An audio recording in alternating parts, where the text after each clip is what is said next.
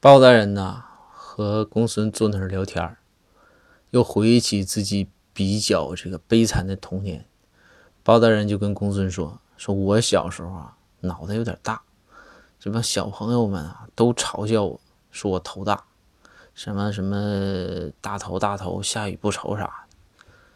然后有一回嘲笑的太狠了，我就哭了，我就回家。”我妈就安慰我说：“你说，你说，你说，小包啊，就别听他们瞎说，你头一点儿都不大。”然后我一听，得到一些安慰嘛，我这就不哭了。